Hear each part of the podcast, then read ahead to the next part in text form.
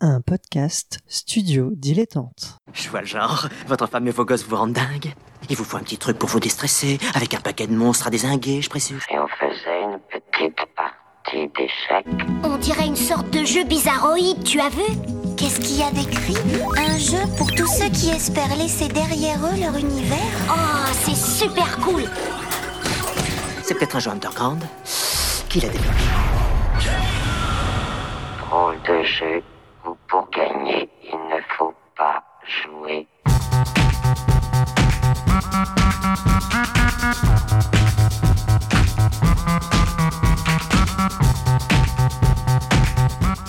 Bonjour à toutes et à tous pour ce nouveau numéro spécial de Ludologie. Pour la troisième édition consécutive, nous avons le plaisir de partager avec vous les tables rondes et conférences qui se sont tenues au Stunfest, Festival des cultures vidéoludiques de Rennes. Ces temps d'échange font se rencontrer professionnels, scientifiques, journalistes et enthousiastes autour de nombreuses questions relatives au jeu, en tant qu'objet et en tant que pratique.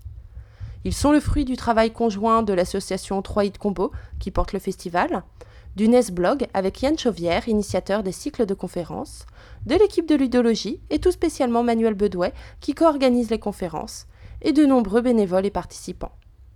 Nous espérons que ces temps d'échange vous plairont autant qu'à nous. Sachez en tout cas qu'il n'est pas impossible que vous y retrouviez des voix familières. Bonne écoute Bonjour à tous, euh, merci d'être présents pour euh, cette première euh, conférence euh, de cette année du Stunfest.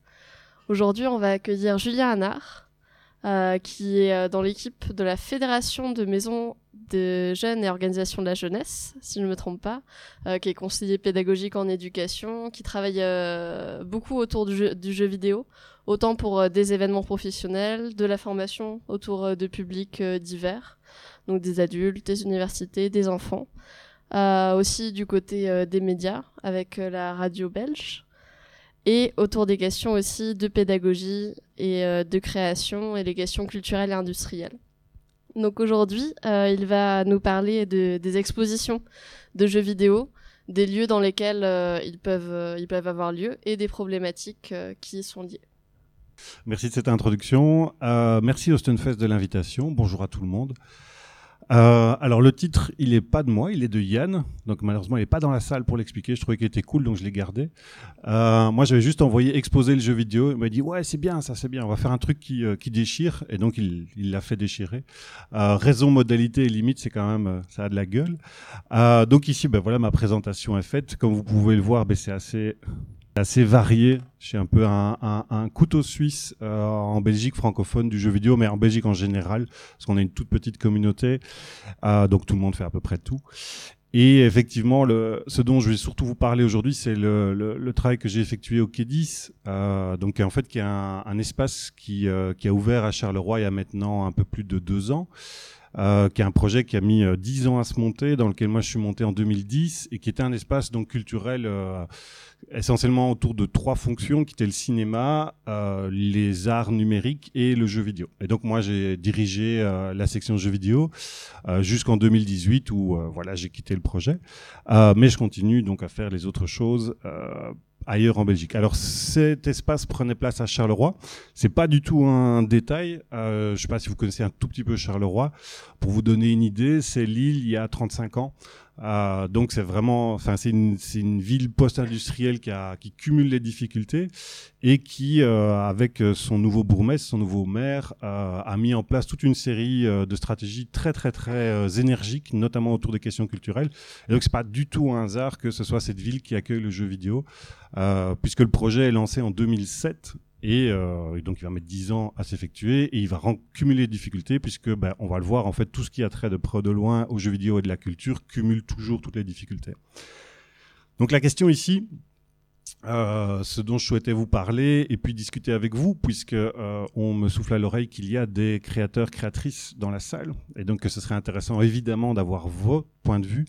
La question, c'est exposer le jeu vidéo, les multiples questions que ça pose, les pistes euh, les solutions que mon équipe et moi on avait essayé de mettre en place, euh, ce qu'on a essayé d'organiser, ce qui a marché, ce qui n'a pas marché. Euh, donc voilà, c'est ce dont je voulais vous parler aujourd'hui. Alors le jeu vidéo, en fait, il s'expose depuis déjà très longtemps, voire depuis presque toujours. Le jeu vidéo est un média public, un média en contact avec le public. Et aujourd'hui, il s'expose essentiellement selon différentes modalités. La première, c'est les salons euh, donc ici, c'est la Gamescom. Il y a la Paris Games Week. Enfin, il y a, des dizaines de salons aujourd'hui à travers le monde. Là, c'est encore un peu particulier. C'est peut-être pas la meilleure euh, photo, mais je crois que c'était la plus sympa pour illustrer ce qu'est la Gamescom. Si vous êtes déjà allé à la Gamescom, la Gamescom, c'est euh, voilà, c'est 350 000 personnes qui se tiennent dans quelques centaines de mètres carrés, qui font des files de plusieurs heures pour jouer à des jeux. C'est assez particulier, euh, mais comme la plupart de ces salons, ce sont des événements essentiellement commerciaux, c'est-à-dire qu'il s'agit de promouvoir les jeux dans une euh, dans la vision d'une, pour le dire poliment, d'une industrie euh, culturelle et pour le dire plus concrètement, de vendre des produits, de faire monter la hype. Euh, voilà, c'est pour ça d'ailleurs qu'aujourd'hui sont essentiellement des euh, des foires à influenceurs, pour le dire aussi euh, gentiment. Euh, néanmoins, ça reste quand même des endroits euh, assez cool pour rencontrer d'autres créateurs, pour découvrir des choses, parce que ben, y a absolument tout. L'autre L'autre manière de montrer le jeu vidéo, euh, ce sont les festivals, bah, comme le Stunfest, euh, comme euh, comme un festival à Berlin qui s'appelle à Berlin et à Johannesburg qui s'appelle Amaze, ou comme ici à Anvers, le, le défunt Screen Shake, qui était vraiment un excellent festival, très très orienté comme Amaze et d'autres à travers le monde, Play 10, etc. Très orienté indé, voire arty, underground, jeux particuliers, euh, sont des festivals euh, souvent euh, privés et donc avec parfois un prix d'entrée un peu un peu élevé, même si comparé au coût et à l'énergie, c'est pas pas toujours ça. Ce sont des festivals qui ont des difficultés. Ben, comme le Stunfest, à, à avoir un équilibre financier, c'est excessivement compliqué à monter, même si leur multiplication à travers le monde montre à quel point aussi il y a une demande et un public pour ces festivals-là. Et comme vous pouvez le voir sur cette photo, dans ces festivals, on montre le jeu vidéo tout à fait autrement. Là, la question de l'espace, de la manière dont on va le montrer, de l'interface qu'on va construire entre le public et le jeu est tout à fait centrale. Euh, la multiplication du bois, par exemple, n'est pas du tout un hasard. Vous verrez pas de bois à la Gamescom, vous en verrez dans ces festivals. Euh, les conventions. Euh, alors ici, c'est pas non plus tout à fait peut-être la, bonne image, mais je trouvais que c'était la plus claire parce que ça, ça se passe à la Paris Games Week, une convention. Mais les conventions, c'est au départ vraiment quelque chose d'amateur qui s'est progressivement euh, professionnalisé jusqu'à venir devenir des choses comme la Japan Expo ou ce genre de choses, qui là où on est vraiment dans une optique tout à fait événementielle. Euh, Il y a l'idée aussi de montrer le jeu vidéo, même si on n'est pas dans la perspective ni euh, des, euh, des salons ni des festivals, puisque là on est plus dans l'idée, il y a vraiment quelque chose de très rétro souvent dans les conventions, mais pas seulement. Et c'est pour ça que les associations, j'ai mis les deux ensemble, ils jouent souvent un rôle. Euh, typiquement, les conventions, elles vont vous, elles vont contacter les associations ou tout, ce qui a trait de. Si vous mettez jeux vidéo dans votre, sur votre profil Twitter, ils vont vous contacter en vous disant on vous offre une super opportunité, vous pouvez venir monter votre travail chez nous, vous allez rencontrer du public et vous payez pas l'entrée. Vraiment fantastique. Vraiment, venez travailler chez nous gratuitement. Euh, et donc, il y a, cet aspect-là aussi dans les conventions qui aujourd'hui sont pas, pas toutes, mais les plus grosses, vraiment des machines Afrique, avec parfois une vision assez euh, orientée aussi de ce, qu'est, de ce que sont les cultures populaires et euh, de ce qu'est le jeu vidéo. Euh, néanmoins, ce sont des espaces aussi où vous rencontrez beaucoup de gens, particulièrement des associations, qui sont des gens qui sont sans ce cynisme, qui ont une vraie passion à partager et qui ont, en termes de contact humain, il y a quelque chose aussi d'a- d'assez fantastique. Et puis alors ici, la question des bibliothèques, médiathèques, c'est une photo de, Václav Havel à Paris. Euh, si vous avez l'occasion d'y aller, allez-y, c'est vraiment impressionnant. Euh, moi, j'avais eu l'occasion de discuter avec le, le responsable euh, jeux vidéo de cet espace il y a, deux ans, et c'est vraiment impressionnant à quel point ils ont pensé, réfléchi, à quel point ils ont, c'est pensé pas comme un espace d'exposition, c'est pensé comme un espace de vie pour euh, le public du quartier, qui est un public très très jeune, qui est un public de classe populaire, qui est un public aussi en beaucoup, euh, enfin très racisé et très euh, risé. Euh, et donc c'est vraiment l'idée d'un espace d'animation, de rencontre, et on, par exemple, on a discuté de FIFA, oui ou non. Quel est l'intérêt de mettre ou pas FIFA à disponibilité Et ben, par exemple, clairement, ici, c'était l'idée, ben, oui, FIFA, bien sûr, FIFA, puisque l'idée aussi, c'est que ceux qui fréquentent le lieu choisissent les jeux auxquels ils veulent jouer et auxquels ils veulent jouer ensemble, puisqu'il y a autre chose qu'ils proposent. Euh, alors ça, c'est intéressant aussi, c'est que pour, faire euh, une toute petite parenthèse, c'est que euh, en France, il y a maintenant dans l'émission des bibliothèques et des médiathèques l'idée de la découverte du numérique et du jeu vidéo, qui est explicitement écrit. Et lorsque cette mission supplémentaire a été donnée, il y a aussi des biais supplémentaires qui ont été donnés. Alors, comme en Belgique, on est très influencé par la France, euh, notre ministre de tutelle a aussi dit, ben oui, les bibliothèques, faites découvrir le jeu vidéo, c'est super.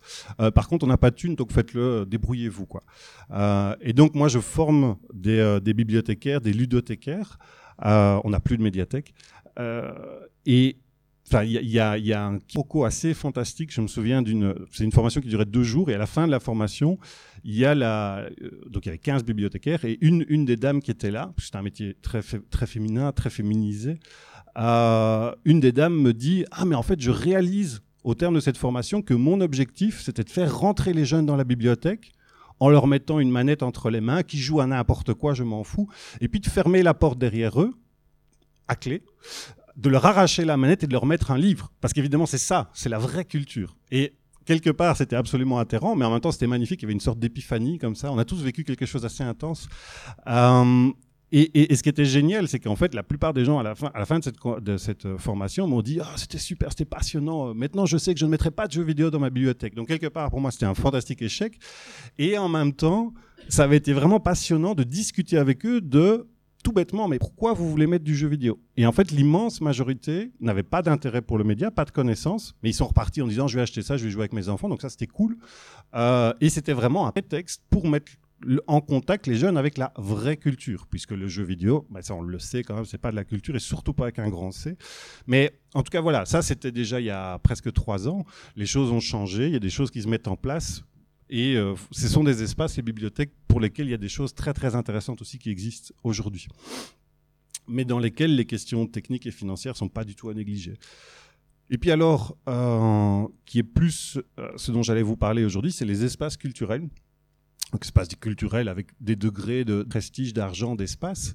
Il y a essentiellement deux choses qui se mettent en place aujourd'hui à travers bah, on va dire, euh, les, pays euh, industrialisés. C'est les expositions temporaires. Alors ici, vous avez euh, en 2017 une exposition qui s'appelait Game, qui avait été mise en place par Jean Z, avec le soutien d'EDF. Voilà. Qui en termes de en termes de scénographie était très très très impressionnante et ce qui est très intéressant sur ces expos temporaires c'est que pendant très longtemps donc une fois qu'elles se sont professionnalisées, qu'elles sont sorties du giron des associations, il y, a, très très fort un accent sur l'aspect historique. Beaucoup l'idée que ce qu'il faut montrer, c'est que le jeu vidéo a une histoire. Et finalement, on se rend compte que et les curateurs et le public viennent dans l'idée de revivre quelque chose ou de, de revivre un passé ou de transmettre. Je vais transmettre à mes enfants quelque chose. Donc ça, c'est intéressant. Ce qui se passe de nouveau avec le temps pour, toutes sortes de phénomènes, mais en une demi-heure c'est un peu difficile d'en parler, c'est euh, que évidemment aujourd'hui les expositions vont se spécialiser. Par exemple, moi j'ai travaillé ici en janvier-février à Bruxelles, à, à, qui est un centre d'art contemporain. Euh, qui est dans un ancien monastère, vous imaginez, ça a vraiment une gueule pas possible. Et l'exposition, c'était Games and Politics, qui était une exposition itinérante allemande, euh, qui était soutenue par le Goethe Insti- Institute. Et euh, voilà, le, fait que ça soit dans un centre d'art contemporain, le public était, par exemple, le public venait, s'asseyait, jouait en silence. Les gens ne parlaient pas, parce qu'on est dans un espace religieux et qu'on a un rapport religieux à l'art contemporain. Mais c'est une exposition temporaire. Juste après, ils ont recommencé à exposer des, choses qui n'étaient pas liées aux jeux vidéo. Et puis alors, ce qui est très intéressant aujourd'hui, c'est que se, développent de plus en plus des espaces permanents dédiés aux jeux vidéo. Ici, c'est la Gaieté Lyrique euh, à, à Paris. Il y en a d'autres, évidemment. Il y avait notamment euh, le Quai à Charleroi. Il y en a d'autres à travers le monde. Ce qui est très intéressant, c'est quand vous allez rencontrer ces gens et que vous discutez avec eux, vous les rencontrez dans des conventions, etc., vous vous rendez compte qu'en fait, ce que tous, personne n'a l'angle unique jeu vidéo. Ça va être soit l'aspect historique, soit comme au MoMA, l'aspect design. La, partie jeu vidéo au MoMA, c'est du design, c'est pas du jeu vidéo. Euh, la Gaieté Lyrique, c'était un espace parmi d'autres dans un espace dédié aux cultures contemporaines. Euh, ma partie, euh, notre partie jeu vidéo au Quai 10, on était, le Quai 10 faisait 4000 mètres carrés, on avait 250 mètres carrés et on était dans le sous-sol. Voilà. Il fallait pas sauter parce que sinon on se cognait. Euh, et donc voilà, on était et, clairement on avait été conçu comme un produit d'appel pour un public jeune parce que les jeunes ne vont plus au cinéma et que bah, les jeunes qu'est-ce que ça aime le jeu vidéo? Voilà c'est bien connu. Et par exemple j'avais dû me battre à un moment parce que euh, ils avaient engagé euh, des graffeurs pour faire Sonic et Mario sur les murs. Parce que bah, c'est les jeunes, vous voyez, vous comprenez. Mais bref, donc ça c'est intéressant, il y a quand même quelque chose qui se développe et il y a de plus en plus de projets vraiment ambitieux aussi qui se développent avec évidemment une muséification et une adoption des codes des espaces culturels traditionnels, voire, soyons fous, bourgeois. Il y a aussi, en termes d'exposition de jeux vidéo, il y a chez les vidéastes en ligne, il y a des choses tout à fait intéressantes euh, qui se passent, même si évidemment c'est à part, on est dans d'autres logiques. Mais voilà, il y a ici, pour en citer trois, un bot pour faire ça, Damastes et, Pixel Life Stories, qui exposent des choses vraiment, vraiment intéressantes aussi en termes de découverte, d'interface et euh, de rencontre avec le public. Alors la question qui est donc la question euh, de cette rencontre ici, c'est quels sont les enjeux? Moi j'en ai identifié deux types, les enjeux pour les créateurs, et les enjeux pour les curateurs, curatrices. Euh, pour les curateurs, euh, pour les créateurs, donc ça ici c'est la partie finalement où je pense que euh, l'échange pourrait être peut-être être, en tout cas pour moi, le plus intéressant, c'est d'avoir vos retours, votre point de vue, puisque moi je suis pas créateur de jeux vidéo, même si j'en ai beaucoup invité et j'ai beaucoup discuté avec eux, notamment pour leur demander l'autorisation de montrer leurs jeux. Le premier d'entre eux, c'est le fait de se faire connaître. Alors, je sais pas si vous connaissez ce jeu. C'est une sorte de, de slide hommage euh, à, Maria Kalash. Euh, Elle vous racontera l'histoire après euh, pourquoi. Donc c'est un jeu qui s'appelle Genital Justing. Vous, vous le connaissez pas? Alors, je vous invite à regarder sur YouTube chez vous. Euh, c'est un jeu assez génial. Euh, c'est, euh, je sais plus comment s'appelle le studio. C'est Free Life. C'est ceux qui ont fait Broforce. Et en gros, il y, a- toute une histoire. Euh, et comme, il me reste carrément 14 minutes, j'ai le temps de vous la raconter. Euh, et que je suis à la moitié des slides. Donc en gros, ce studio participe à la Game Jam euh, de, de, à Berlin. Et ils font un petit jeu avec des beats stylisés qui s'enculent et tout ça. Et le but c'est d'aller enculer les beats des autres. Et puis évidemment à la fin de la game jam parce que c'est une bite de couilles et un anus. Euh, et à la fin de la game jam on monte les jeux de la game jam. Ah, ah, ah, c'est rigolo. Il y a quelqu'un qui filme ça et qui le met en ligne. Et là il y a, quelqu'un qui va reprendre la vidéo sur YouTube et qui prend délire complet. Quoi, c'est vraiment scandaleux, le jeu vidéo pour promouvoir l'homosexualité, vous êtes fous, euh, qu'est-ce que c'est que ces types, etc. Et les gars de Free font, mais, mais quel est ton problème? Où est le problème quoi? Et eux-mêmes, en, en- en voyant ça, se disent, mais là, il y a quelque chose. On a touché quelque chose, si j'ose dire. C'est-à-dire qu'on a touché quelque chose sur le malaise masculin avec la pénétration. Et donc ils se disent, mais il y a un jeu à faire là. Nous, au départ, c'est un jeu, c'est une blague de bière, quoi. Des, des bites qui s'enculent. Enfin, c'est, voilà, c'est pas très malin. Surtout que l'objectif, c'était de s'enculer. Et ils développent tout un jeu sur la question du consentement. Alors, ils gardent leur aspect très, très rigolo. Hein. On promène des chiens, on va chercher des roses et tout ça. Enfin, c'est vraiment, vraiment sympa. Jouez-y. Euh, c'est un chouette party game. Euh, et pour Amaze, quand ils viennent présenter leur version quasiment définitive, quand ils lancent l'alpha release, ils font ces joysticks vraiment sympas aussi. Ça, donne une expérience euh, un peu différente. Euh, et donc voilà, là clairement, le fait de l'exposition, ces, photos ont beaucoup tourné, vous imaginez. Euh, et puis même, Amaze, c'est vraiment un festival pour créateurs. hein. Je crois que les, trois quarts du public qui y sont, ce sont eux-mêmes des créateurs de jeux indés. Euh, donc ils font des selfies avec ça, et donc ça a beaucoup tourné, ça a envahi Twitter, et le jeu, évidemment, s'est bien vendu. Euh, le deuxième point, probablement euh, pour euh, des créateurs créatrices, c'est l'idée de créer une communauté.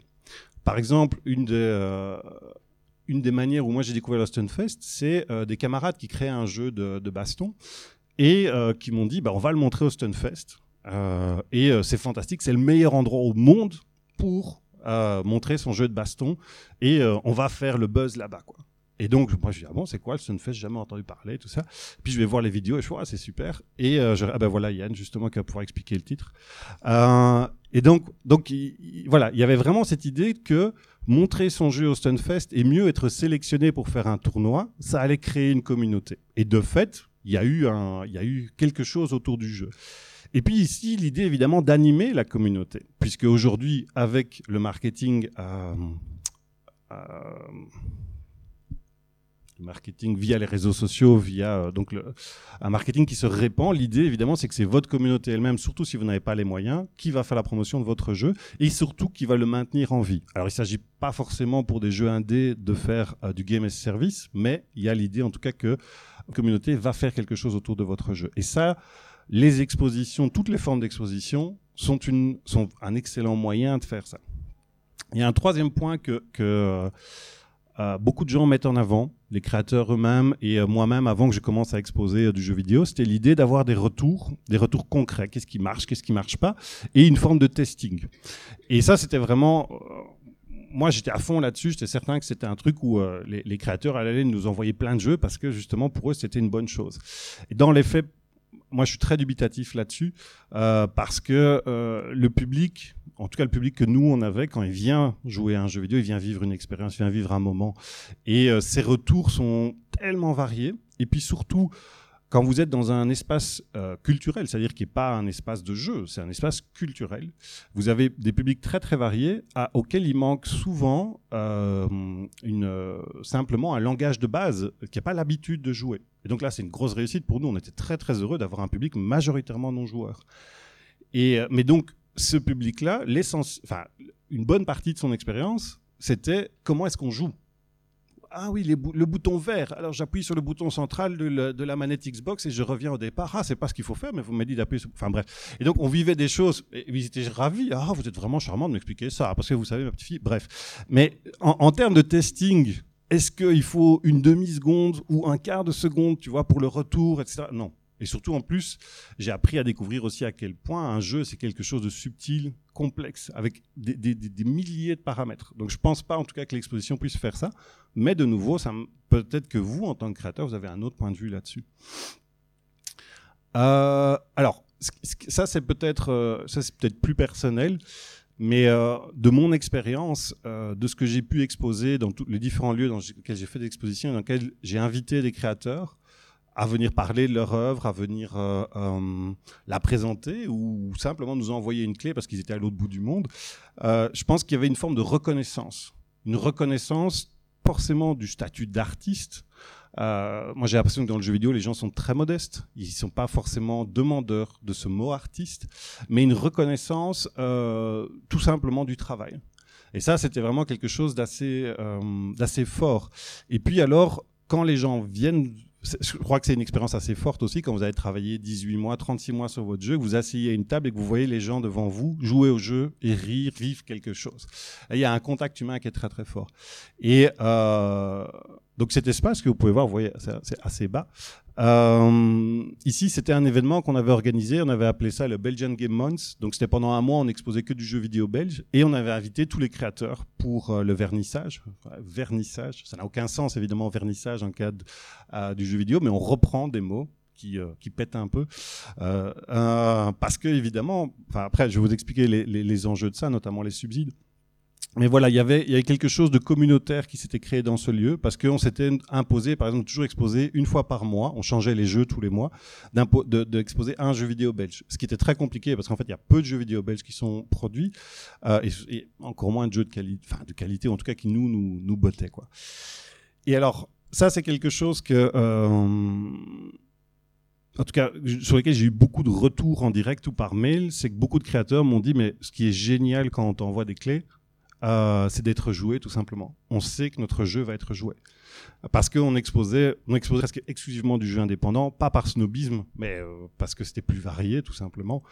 Euh, et dans, les jeux qu'on exposait, c'est vrai qu'il y avait des jeux Itch.io parfois un tout petit peu obscurs.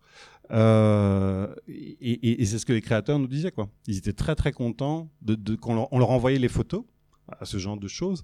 Et ils étaient très contents. C'est la seule fois où Jonathan Blow m'a répondu. Il fait Ah, c'est cool, des jeunes filles qui jouent à mon jeu. Ok, merci. Bonne journée. Et, voilà, les, gens étaient contents. Ils étaient vraiment contents de voir un public en chair et en os faire avoir une interaction avec leur travail. Alors pour les curateurs, euh, les enjeux sont un peu différents. Euh, et ce qui peut sembler évident dans un premier temps, euh, ouais, ben voilà, moi je j'expose du jeu vidéo, je suis comme vous, je suis un passionné et tout ça. Euh, on se rend compte que au quotidien c'est assez différent. En fait, les enjeux, ils dépendent vraiment beaucoup, beaucoup, essentiellement de deux choses. Euh, la première chose, c'est le modèle économique. La deuxième chose, c'est les objectifs du lieu. Le modèle économique, c'est tout simple. Si vous êtes sur un modèle privé, ben, forcément, vous allez devoir attirer du monde qui est à payer. Ça, c'est quelque chose dont on prend malheureusement pas toujours assez conscience aujourd'hui avec les réseaux sociaux où on peut avoir un énorme succès en termes d'engagement sur les réseaux sociaux, mais qui ne se concrétise pas sur le fait d'être prêt à payer. Nous, on a fait, par exemple, on a fait venir des gens dont on pensait que, enfin, c'était des gens absolument passionnants, qui avaient des choses à dire, et sur les réseaux sociaux, on avait un gros succès, des gros retours. Waouh, c'est dingue, comment est-ce que vous avez réussi à faire venir cette personne-là, etc. Et puis le soir même, on avait la salle à moitié pleine, ou à moitié vide, mais euh, et, euh, et, c'était vraiment ça, c'était le, il y a une énorme différence entre c'est génial et je vais me déplacer, je vais venir consacrer ma soirée à ça et en plus je vais payer. Alors il se trouve nous on faisait les événements gratuits donc c'était encore plus étonnant mais c'était comme ça. Euh, le modèle économique est très très important sur un, un- un point un tout petit peu compliqué, enfin un petit peu difficile, c'est la question du pouvoir subsidiaire. C'est-à-dire que nous on était un espace culturel, on avait donc droit à des subsides. Et euh, moi, je me suis battu du début à la fin pour que tout ce qu'on fasse soit gratuit. Euh, à la fois parce qu'on était dans une ville euh, très pauvre et parce que c'était déjà, il y avait déjà une forme de- d'embourgeoisement du jeu vidéo à l'exposé. Si en plus on mettait en place la barrière de l'argent pour exclure justement un public dont on voulait pas, on avait un lieu qui était déjà un geste d'architecte. Hein. le lieu disait quand même, le- l'espace, le, bâtiment disait quand même, Prolo, passe ton chemin, ce n'est pas pour toi ici. Euh, donc voilà. Et donc, on- il y avait vraiment un très très très gros euh, enjeu sur les subsides. Je, crois que j'ai passé la moitié de mon temps à, aller dans, à me battre pour les subsides. Et alors les subsides en, en soi, tant que vous êtes en dessous de certaines sommes, c'est pas trop compliqué. Euh, mais à partir du moment où vous montez, vous devez, les subsides, vous y avez droit, mais en même temps, c'est un échange. C'est-à-dire que euh, on va vous donner des subsides parce que le, bourgmestre, le maire de telle ville est du même parti. On va vous donner des subsides parce qu'on en a donné à une autre ville. On va vous donner des subsides parce que vous avez rempli euh, cet objectif-là. Tout d'un coup, il y a euh, voilà, en, Belgique, on a eu certaines personnes qui sont venues faire des attentats chez vous d'ailleurs, et puis chez nous aussi. Euh, et donc tous les politiciens étaient sur la déradicalisation. Il fallait déradicaliser les jeunes. Parce que sur, une population de 11 millions d'habitants, tout d'un coup, il y avait 500 radicalisés. Qu'est-ce que ça veut dire? Il y a eu tout d'un coup plein de thunes pour la déradicalisation. Et donc, on est venu nous dire, euh, on vous donne de la thune si vous déradicalisez les jeunes avec le jeu vidéo. Voilà, sans rire. Euh, et des trucs comme ça, il y en a plein. Et donc, voilà, les subsides, c'est à la fois absolument passionnant et c'est très contraignant. Et ça, ça va inévitablement orienter votre projet. Par exemple, quand on recevait, on a reçu une commissaire européenne, ou quand on recevait les ministres qui venaient parce que, bah, parce que le- les médias étaient intéressés. Le jeu vidéo, euh, c'était intéressant. Après, ils expliquaient toujours dans, dans leur interview aux médias que euh, oui, mais pas l'addiction quand même. Euh, eh bien, on savait bien qu'on devait faire l'angle artistique. On est, c'est un espace d'art. Et donc, je parlais au ministre ou à la commissaire d'art. Voilà, c'était. euh, et euh, donc, il faut changer votre discours en fonction du pouvoir subsidiaire. Mais certes, euh, c'était un prix à payer, mais je le trouvais très léger par rapport au fait d'avoir l'espace gratuit. Et alors, euh, les objectifs, ça c'est vraiment qu'est-ce que vous voulez faire dans votre espace? C'est quoi votre ligne éditoriale? On a évoqué tantôt la question de la légitimité culturelle. Il est évident que c'est un. Si vo- votre espace c'est pour dire le jeu vidéo c'est de l'art, les jeux que vous allez exposer vont être très différents de pour dire je veux faire découvrir les jeux vidéo. Si votre espace c'est ben moi je veux faire revivre l'expérience euh, du jeu 8 bits comme quand j'étais gamin, ça va être différent de moi je veux faire une salle d'arcade, etc., etc. Donc la, la ligne éditoriale va avoir une influence absolument déterminante. Peut-être encore plus importante la question des subsides, même si les subsides vont jouer sur la ligne éditoriale.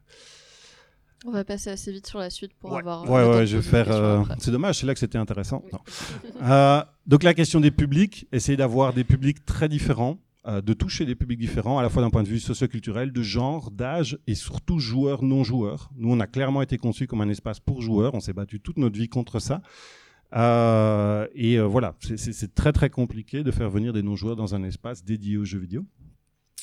L'enjeu, faire découvrir donc essayer de montrer plein de jeux différents, euh, parce que bah, les, médias en général se focalisent sur 10 jeux par an, euh, et montrer qu'il bah, y a une création complètement dingue. Euh, deuxième enjeu qui est très compliqué aussi, c'est faire jouer. nous, on avait beaucoup de personnes qui étaient prêtes à rentrer dans l'espace, mais pas à prendre les manettes en main. Trois, un, un enjeu aussi qui est super compliqué, c'est qu'est-ce que vous voulez faire vivre comme expérience? Un truc tout bête. Alors, à votre avis, c'est en train de jouer à quel jeu? Exactement, Brothers. Brothers Total to Sun, c'est exactement ça. Euh, et donc voilà, un truc tout bête, mais ils sont sur un banc. Et au départ, euh, on nous avait commandé des bancs une personne et on s'est battu pour avoir des bancs larges. Parce que si vous voulez jouer tout seul, vous mettez tout seul au milieu. Et en fait, on s'est retrouvé avec plein plein de gens qui jouaient à trois, une personne qui jouait, les autres qui regardaient, etc. Mais c'est l'idée que le jeu, parce que ça c'était notre objectif, que le jeu rassemble. Et donc on voulait cette expérience de rassemblement. Ça c'était vraiment très très important. Un point aussi qui est tout à fait crucial, c'est gérer ses moyens. C'est mon collègue Olivier qui est en train de faire des problèmes techniques, voilà, parce que le jeu vidéo n'est pas du tout conçu pour être exposé. Et donc ça, pose mille problèmes. Ça coûte très cher en, temps humain, ça coûte très cher en temps technique, etc. Je pourrais passer juste ici la conférence à vous parler des problèmes techniques qu'on a rencontrés. C'était, voilà, je sais pas si c'est très intéressant, mais on s'est vraiment beaucoup, euh, on a beaucoup souffert. Euh, et alors, je vais très très rapidement revenir. Il me reste trois minutes. Très très rapidement revenir sur les stratégies qu'on a mises en place avec voilà des choses qui ont marché, choses qui n'ont pas marché. Euh, donc je dis on parce qu'on était une équipe de trois sur le jeu vidéo, on était 20 au total, mais enfin les trucs étaient super cloisonnés. Euh, donc mon, mon, collègue Olivier euh, Bogart, qui est développeur de jeux vidéo et donc qui, a, qui, est venu s'occuper de l'espace avec moi pendant presque deux ans, et Lisa Pardoun qui elle venait, c'était son premier boulot. Euh, elle était diplômée développeuse de jeux vidéo aussi. Donc on était une équipe très très très très jeu. Euh, et donc les stratégies qu'on a mises en place, le fait que ça soit à Charleroi, ben, je vous l'ai dit, c'était une, ville très très pauvre, euh, et c'était une ville qui voulait tout essayer, parce que tout d'un coup il y avait plein d'argent, et surtout il y avait surtout plus que de l'argent, parce qu'il n'y avait pas tant que ça finalement, euh, il y avait une volonté politique de faire les choses. Et donc c'est la seule ville qui était prête à faire un espace de vidéo. Les autres ne l'étaient pas. Alors maintenant elles le sont, mais en tout cas il y a dix ans non. Euh, par exemple, un des points cruciaux qu'on a mis en place, et ça on a retrouvé, enfin j'ai retrouvé dans d'autres espaces après quand j'ai fait d'autres expositions ailleurs, c'est la question de l'accompagnement. C'est-à-dire qu'en gros, une des raisons pour lesquelles l'espace marchait vraiment très très très bien, euh, c'est qu'il y avait toujours quelqu'un, il y avait une personne qui vous accueillait. quelle que soit votre, quelle que soit votre, votre, la raison pour laquelle vous veniez là, il y avait quelqu'un qui vous accueillait. On était un de nous trois qui accueillait, qui disait bonjour qui expliquait en deux mots. On avait un, on avait un pitch de 45 secondes. Hein. Et quand on dépassait 45 secondes, on devait se taire, pas comme maintenant. Et donc, il y avait toujours un accompagnement. Et ça, c'est très, très compliqué parce qu'en fait, c'est ce qui coûte le plus cher. Mais moi, ça, j'en suis absolument convaincu. C'est ça la vraie plus-value. C'est accompagner les gens vers le jeu vidéo. Faire un pont. Euh, le fait de choisir des jeux, c'est sans doute le point le plus important. Selon les jeux que vous choisirez, vous changerez tout à ce que vous proposerez à votre public. La convivialité c'est l'idée que c'était un espace qui était un espace pas agressif, avec des jeux variés, avec euh, plein de couleurs, des couleurs variées aussi, euh, sans avoir une esthétique qui soit euh, uniquement geek entre guillemets pour employer ce mot-là. Donc cette idée que ce soit un endroit où on vit quelque chose ensemble, c'était vraiment très très très très important.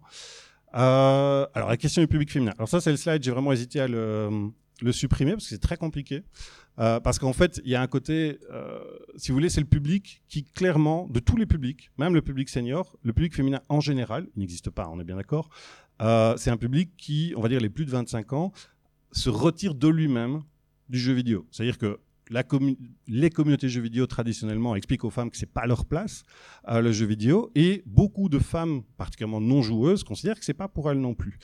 Et donc il y a vraiment toute une série de stratégies à mettre en place avec les limites, étant donné, ben, vous l'avez vu, on était deux hommes blancs, etc., euh, hétéros, euh, cisgenres, ce genre de choses, et seulement une, femme dans l'équipe, avec évidemment des limites et des maladresses, mais clairement, euh, très très très vite, nous on comptait le public en fonction, on comptait donc en fonction du nombre et en fonction du genre. Et on arrivait, on arrivait sur les, deux ans où je dirigeais cet espace, on avait 45% de public féminin.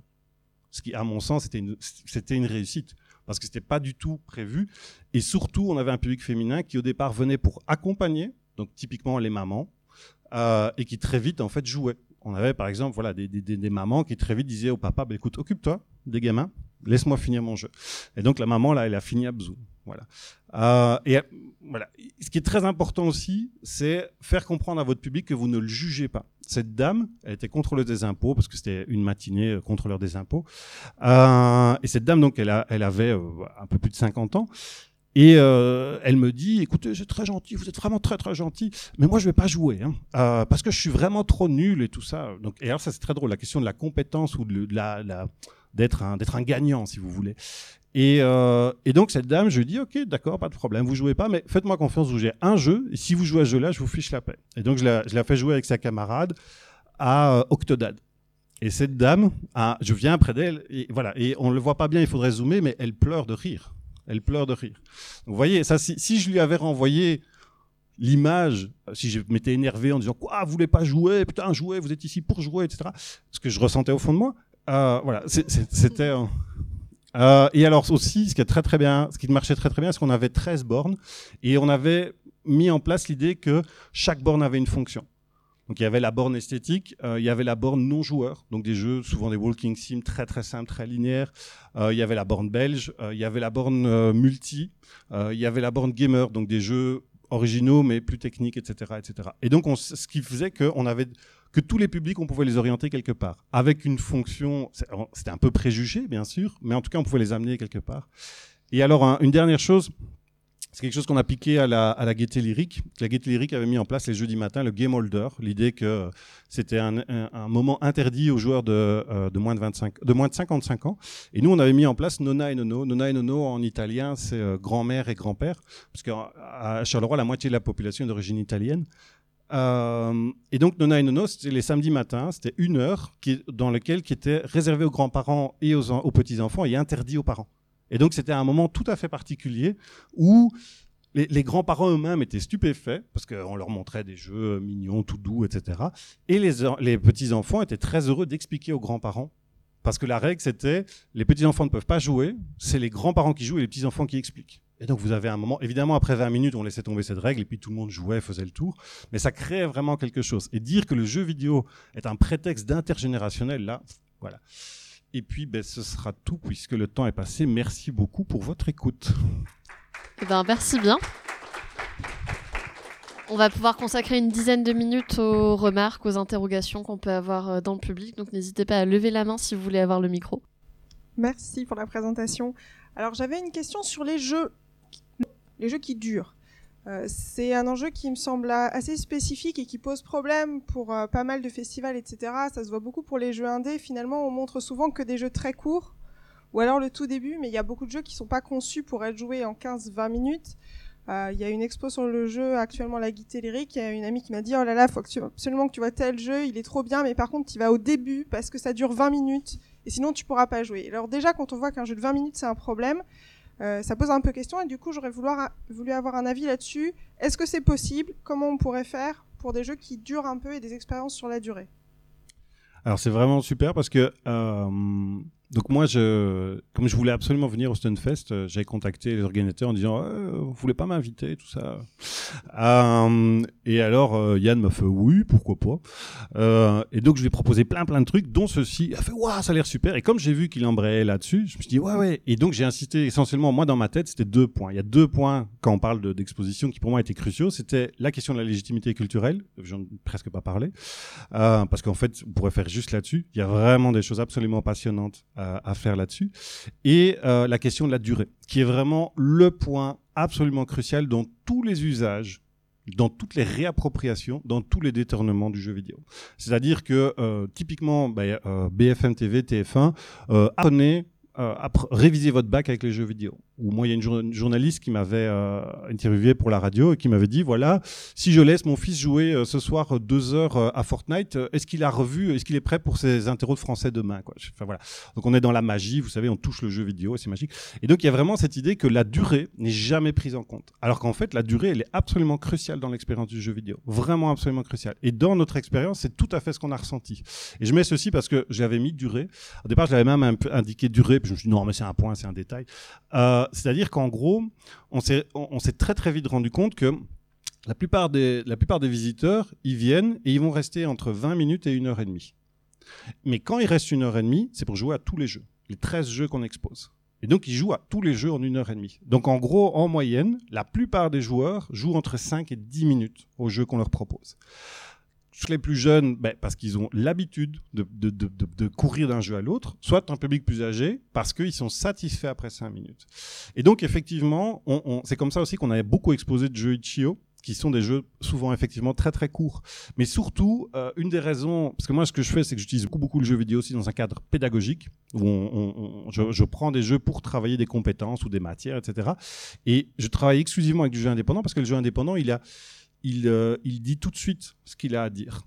Vous voyez, Assassin's Creed, si vous ne faites pas les trois heures du début, c'est seulement après trois heures qu'Assassin's Creed il commence à dire ce qu'il a à dire. Euh, sans vouloir, enfin, ça pourrait être n'importe quel autre blockbuster. Et donc voilà, ça c'est vraiment très très très important. Et effectivement, on s'est retrouvé à exposer que des jeux très très courts. Euh, quand j'ai dit la, la, maman là qui a demandé au papa de s'occuper des trois gosses, c'était trop mignon d'ailleurs. Elle a fini Abzu qui durait trois heures.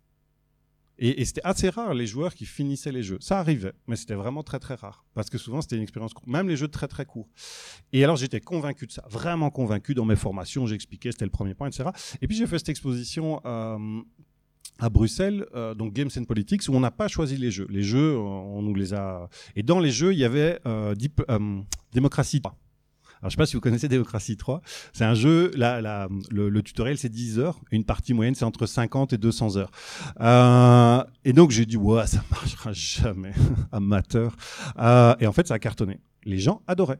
Et alors, ce qui était très drôle, c'est que parfois les gens revenaient le lendemain, les gens, les, visiteurs, nos visiteurs adorés, les visiteurs revenaient le lendemain et disaient quoi? Ma partie, elle est effacée, mais enfin, j'avais sauvegardé, etc. Parce que c'était des bornes particulières, etc. Comme c'était le Goethe, il y avait un peu d'argent, ils avaient modifié les programmes.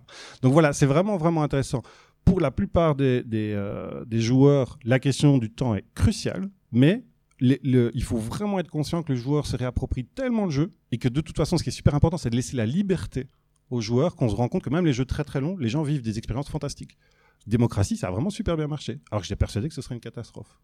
Bonjour, euh, Adrien. Du coup, euh, moi je fais mon mémoire sur les festivals de jeux vidéo en France et je me retrouve beaucoup dans la typologie que vous avez fait sur les différents types de manifestations, conventions.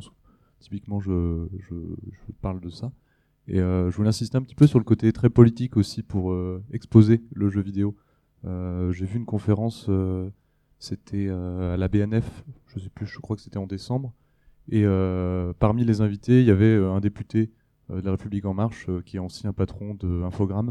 Et en fait, on se rend compte que euh, tout le programme pour exposer les jeux vidéo, forcément, ça passe aussi par des interstices, comme vous avez dit, euh, mais ça passe aussi quand même beaucoup par des décisions politiques. Je voulais savoir si vous pouvez peut-être un peu parler de ça, peut-être. On en avait un tout petit peu parlé avant, parce que c'est très compliqué. Euh, c'est à la fois, c'est-à-dire que vraiment, typiquement, euh, donc voilà, moi, moi, je, moi, je suis enseignant à la base, donc je suis détaché pédagogique sur ces projets-là, euh, et euh, bah, je suis un enseignant un peu naïf de ces gens qui croient que l'enseignement peut changer les choses ou que l'enseignement peut lutter contre les discriminations sociales, les inégalités, ce genre de trucs, alors qu'évidemment, en fait, il le renforce. néanmoins, euh, il se se trouve que donc nous on faisait des animations pédagogiques qui duraient à peu près deux heures. Et donc en matinée on a les classes venaient chez nous. Et euh, donc moi je voulais faire ça gratuit. Puis on s'est disputé avec l'équipe du cinéma parce que l'équipe du cinéma disait mais tu peux pas le faire gratuit puisque nous les séances euh, pédagogiques c'est 4 euros. Donc on m'a imposé de faire payer aux gamins 4 euros.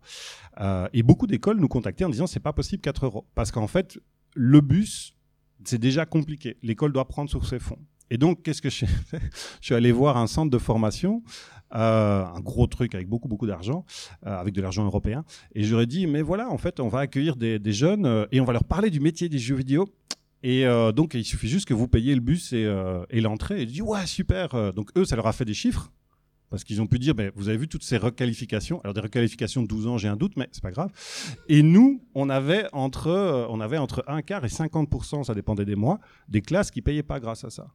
Donc là, il y avait vraiment, enfin voilà. Mais en même temps, bah, c'est clairement, je détournais complètement ma mission. J'étais ni dans le pédagogique ni dans le culturel. Tout comme une des raisons pour lesquelles j'arrive à avoir j'arrivais à avoir de l'argent euh, pour cet espace culturel et éducatif, c'était parce que j'organise le seul événement dédié aux professionnels du jeu vidéo. Et donc je vais chercher de l'argent qui en fait est prévu pour enfin, créer une industrie du jeu vidéo euh, en Belgique pour faire des trucs culturels et éducatifs. Euh, et donc c'est compliqué. C'est vraiment compliqué parce que tu, tu, tu, tu, dois tenir des langages très très différents. Euh, et puis, euh, enfin voilà, après, tu peux pas te présenter comme le chevalier blanc. Moi, j'aimerais bien dire, euh, j'ai réussi grâce aux jeux vidéo à démocratiser la culture. Non. Et puis voilà, tu mélanges les choses. Et puis à un moment, les gens qui te donnent de l'argent, ils finissent par te demander des choses aussi. Ça. Et bah, typiquement, bah, par exemple, une, anecdote, un célèbre éditeur qui fait des jeux familiaux et qui fait aussi des consoles euh, qui est japonais. Euh, donc moi, je suis allé les voir en disant, ouais, j'adore ce que vous faites. Et c'est vrai, euh, je, voulais vraiment qu'ils soient chez nous. Et là, je dis, si vous voulez pas nous filer une console euh, et des jeux. Et ils disaient, ouais, super, mais bien sûr. Euh, mais alors, quand vous avez des classes, vous devez leur présenter les nouveautés. Et euh, vous devez mettre en avant les nouveautés, etc. Et puis, si vous allez dans les écoles, c'est super, c'est notre public. Je dis, bah non, non, c'est pas possible. Euh, et donc, pendant deux ans, on a dû faire sans eux. Et puis, ils ont fini par voir le lieu. Et comme ils ont vu que c'était un lieu qui disait euh, euh, prolétaire va-t'en, ils ont fait, waouh, c'est super, c'est un vrai lieu d'exposition. Donc, on va vous. Et ils nous ont filé pour presque 3000 euros de, matériel, même des trucs qu'on n'avait pas demandé. Donc, voilà, il faut toujours pousser comme ça. Et sur les questions d'éducation et de jeux vidéo aussi, il faut pousser. Parce qu'il y a plein d'entreprises vous savez, des, des- des- des gens américains en Californie, etc., qui collectent les données, qui sont prêts à, à vous donner plein, plein de choses pour collecter les données des jeunes que vous allez accueillir. Donc tout ça est excessivement compliqué. Euh, c'est c'est- c'est- c'est pas des c'est pas des compromissions, c'est beaucoup beaucoup de compromis. On va avoir une dernière question. Voilà, ce sera la dernière, puis je suis désolé, il faudra répondre en plus courtement, c'est le dou- la double peine. Euh, c'est par rapport euh, à pour Abzu justement. Je me demandais, c'était en une seule session ou c'était il y avait la possibilité de revenir pour. euh, On effaçait. vous aviez pas de Alors ça, j'en ai pas parlé, c'était le, le- le- le dernier slide, mais on effaçait systématiquement les.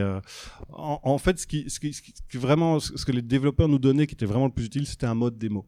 Et ça, c'était du travail clairement pour les développeurs. Euh, mais on effaçait tout. On, relançait le jeu au début parce que de nouveau, en fait, dans un jeu indépendant, le jeu indépendant, il sait très bien qu'il a entre 5 et 15 minutes pour attraper son joueur. Et donc, il va, il va vraiment proposer quelque chose d'intéressant au début. Et puis pour Abzu, qui était l'air de rien, un jeu compliqué, parce que c'est un jeu en 3D, et c'est vraiment compliqué les jeux en 3D. En plus, enfin voilà, euh, Abzu, le, tutoriel permettait de se situer, et surtout le tutoriel est déjà intéressant. Parce que les gens étaient déjà, waouh, c'est trop mignon. Euh, eh bien, euh, merci bien, Julien, euh, pour cette conférence. Je pense qu'on peut encore l'applaudir.